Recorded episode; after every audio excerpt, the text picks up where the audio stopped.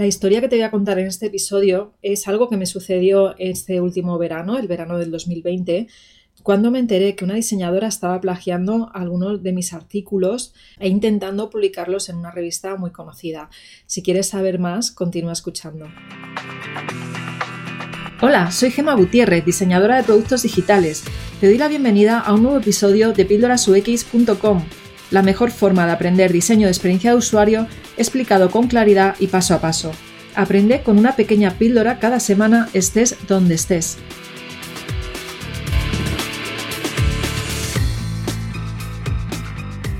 Bueno, te doy la bienvenida al primer podcast de la temporada 3. Más o menos estoy haciendo como dos temporadas por año y había hecho un pequeño parón durante el mes, los meses de verano porque necesitaba descansar. ¿no? Hay otros podcasters que no lo hacen. Yo sí necesito descansar, solo estoy yo. A veces me ayuda Yolanda del Olmo.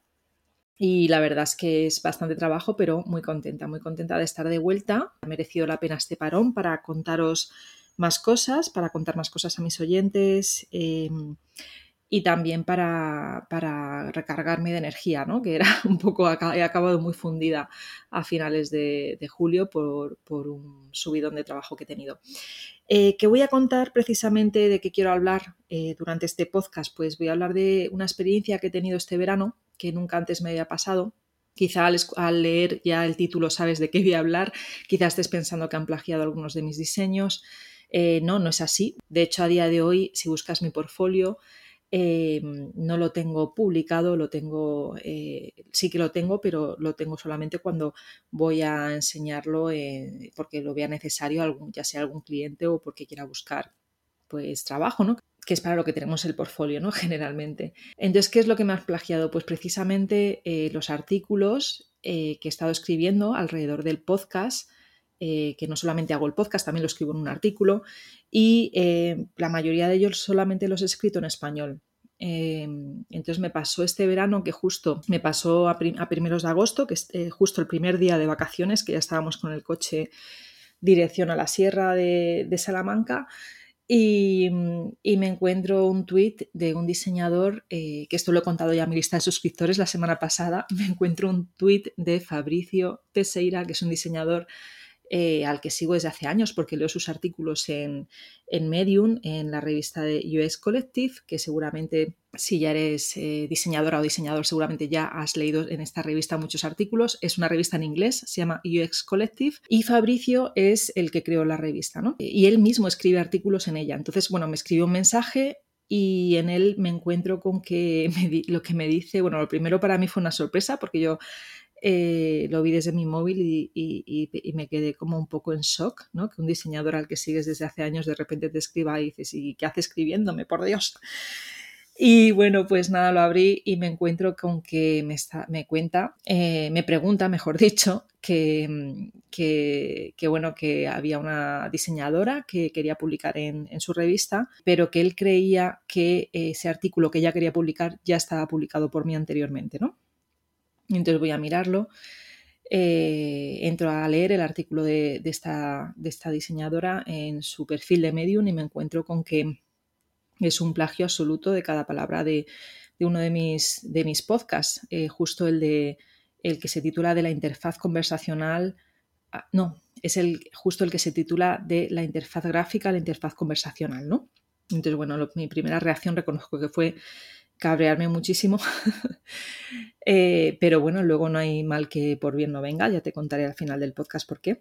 Y, bueno, pues nada, le, conté, le, contesté a Fabricio, le dije que, sí, que efectivamente que era un artículo mío que yo había escrito hacía aproximadamente un año o más eh, y, que, bueno, resulta que él lo encontró no en mi, no en mi perfil de Medium, en el de Píldoras UX, porque yo en esos perfiles lo tenía en español, ¿no? Lo encontró en un blog de una, de una empresa de Berlín, de Alemania, que había contactado conmigo y me había dicho que le gustaba el artículo y que si lo podía traducir al inglés y al alemán y publicarlo en su blog. Y yo le dije que sí. Que yo encantada, claro. y, me encontré eh, que gracias a que en ese momento dije que sí, pues ese artículo había sido traducido al inglés. Eh, esta chica que me había, que, que había copiado mi artículo, pues no lo había mirado, no había buscado el artículo en inglés en Google. Y, entonces eh, eso es algo que sí hizo Fabricio, ¿no? Porque siempre que él intenta, siempre que él publica, él me lo dijo, dice, yo siempre busco en Google, pero claro, lo busco en el idioma en el que estamos publicando, que es inglés, no lo busco en español, ¿no? Y entonces, claro, me dijo, eh, entra por favor al perfil de ella, mira que no tenga más artículos tuyos. Y entré y tenía otro artículo mío plagiado y, traducido al inglés, que era el de patrones oscuros, el de Dark Patterns. Y, resulta que ese artículo no estaba traducido al inglés en ningún sitio y Fabricio no lo había encontrado, por lo tanto estaba publicado en US Collective a nombre de ella, ¿no? Así que se lo comuniqué por Twitter en el mensaje, eh, él me dijo que enseguida lo borraba y qué fue lo que hicimos. Y aquí ya pues es un poco el título del podcast, ¿qué hacer si te plagian? ¿no? Lo primero que hicimos evidentemente fue contactar con ella yo vía Twitter y él vía LinkedIn y decirle, oye, mira, hemos visto que este artículo que tienes es un plagio, eh, por favor, bórralo. Y, bueno, pues la reacción de ella fue bloquearnos a los dos, nos bloqueó. Así que eh, yo le comenté a él que, que, ella me había bloqueado, él me dijo que también a él. Y lo que los siguientes pasos que hicimos fue, eh, porque él sabía un poco cómo funcionaba el tema, yo estaba un poco en shock ese día, la verdad, y yo estaba un poco en shock porque nunca me había pasado nada parecido y él lo que me dijo fue, eh, vamos a escribir a Medium los dos explicándole que esta persona está plagiando artículos de otras personas y para ponerlos en su perfil. Y, Medium pues ya que tome las, eh, las decisiones que, que deba tomar, ¿no? Hicimos eso y a los dos días conseguimos que le borraran, bueno, que bloquearan su cuenta, ¿no? Así que nada, yo hice ahí un proceso de investigación de leerme todos los artículos que ella, ella llevaba una dinámica en los últimos tres o cuatro meses de haber publicado muchísimo y me encuentro eh, que uno de los títulos de otro artículo que tenía se parecía a un artículo que yo había referenciado en Píldoras UX. Entonces voy a Píldoras UX, en el, justo el último episodio de, de la temporada 2 que hablamos del modelo del doble diamante, yo ahí referencio el artículo de un diseñador en el que yo misma, cuando escribo artículos, yo, yo leo muchas veces referencias, me, pues, pues investigo un poco, eh, porque yo no tengo todo el conocimiento del mundo, evidentemente, y yo siempre lo pongo en las referencias de todo lo que escribo, estas son las referencias. Intento, eh, si hay algún texto en concreto que copie literalmente, pues lo pongo y lo cito, ¿no? Y, bueno, creo que eso es lo lógico, creo que eso es lo que ella debería de haber hecho. Ella podía haber eh, leído todos mis artículos, eh, ella podía haber escuchado todos mis podcasts y si quería eh, pues inspirarse en ellos para escribir algo parecido, perfecto. O si quería escribir algo parecido, referenciarme, perfecto también, ¿no? Y si quería escribir en su blog un texto literal del mío, pues simplemente tiene que citarme. Es como funcionan las cosas, ¿no? Así que bueno, aquí eh, pues lo que hay por parte de, esta persona es una falta de ética, ¿no? Y, esto te, lo puedes encontrar en, en muy pocos diseñadores. y digo esto porque llevo muchísimo tiempo trabajando como diseñadora y nunca me ha pasado, ¿no? Espero que, bueno, por otro lado, oye, si, si, si ha plagiado mi artículo, es que bueno, también lo he pensado en ese sentido, ¿no? Pero no, pero realmente me parece que es caer muy bajo y me parece que si tú utilizas el trabajo de otras personas, eh, mm, de alguna manera tienes que referenciarles y decirlo en el artículo, ¿no? Decir, pues eh, parte de este artículo está basado en este otro, o no sé, o en estos varios, o en cinco, o en seis, o en los que sean, ¿no? Bueno, pues esta fue mi historia con Fabricio, que, que, oye, yo encantada de poder hablar con él. De paso le dije que me encantaban sus artículos, que me encantaba UX Collective. Y, y, bueno, tan solo eh, te voy a dar tres consejos para, para, finalizar este primer podcast bueno, tres consejos no, te voy a dar más. Yo no sé por qué he puesto aquí tres consejos, son seis. Y bueno, como ves, yo no estoy leyendo, estoy, este es el primer podcast que hago en el que eh, me estoy intentando saltar un guion, ¿no? Eh, y vamos a ver qué tal queda. Entonces son seis consejos los que te voy a dar. El primero, aunque sea un esfuerzo extra, publica tu artículo también en inglés. Es algo que voy a empezar a hacer ya, así que eh, intentaré que de esta forma pues evitar plagios al menos en inglés. Si detectas que alguien te ha plagiado, escríbele enseguida para que lo borre y además haz un seguimiento durante una temporada de sus publicaciones. Yo ahora eh, a esta diseñadora de vez en cuando voy a entrar a ver qué es lo que publica en sus redes sociales, ¿no? Para, eh, para detectar si sigue haciendo esto, que espero que no, la verdad. Y también, pues en el caso de que te pase con Medium, que fue lo que me pasó a mí, puedes escribir a copyright.medium.com y explicarles, todo esto en inglés, claro, explicarles pues qué, qué, otro autor hay por ahí que te está plagiando, ¿no? También mantén la calma, no hagas como yo, que yo me puse un poco eh, paranoica ese día. y bueno, piensa que si te han plagiado es que el artículo merece la pena, ¿no? bueno, esta es la parte buena, la parte positiva, por así decirlo. También eh, te recomiendo que si escribes artículos o eh, incluso si tú tienes tu portfolio UX ahí fuera y has puesto un título de tu, en, cada caso de estudio ¿no? o unos textos explicativos, eh, te recomiendo que de vez en cuando en Google busques esos títulos, a ver si los encuentras, eh, bueno, en español y en inglés, si quieres, por si acaso, porque todo este plagio ha venido en inglés, en español, ¿no? Pues eh, que lo busques. Y también, por favor, nunca plagies a nadie, hay muchos motivos y el principal es que no es ético, que no te, si no te gusta que te lo hagan a ti, no se lo vayas a hacer a otras personas y piensa que una cosa es investigar y basarte en referencias y otra copiar literalmente, que es lo que hizo esta persona. ¿no? También hay otros motivos, he estado buscando documentación y aparte de porque no es ético, también es porque, eh, bueno, eh, cuando escribimos o cuando diseñamos, ¿no? esto yo creo que aplica a, ambos eh, aspectos, te puedes inspirar en distintas fuentes. Y no considero que eso sea plagiar si tienes dudas con respecto a esto, el significado literal de plagiar es copiar una idea o una obra literaria, artística o científica de otro autor presentándola como si fuera propia, pero copiarla literalmente, ¿no? Es decir, que si tú realizas citas exactas de otra fuente, eh, indicando que es de ella, es decir, indicando de dónde viene, pues a eso ya no se le considera un plagio porque no estás diciendo que es tuyo, ¿no? Pero si dices que es tu idea y que lo has escrito tú, entonces estás plagiando, ¿no?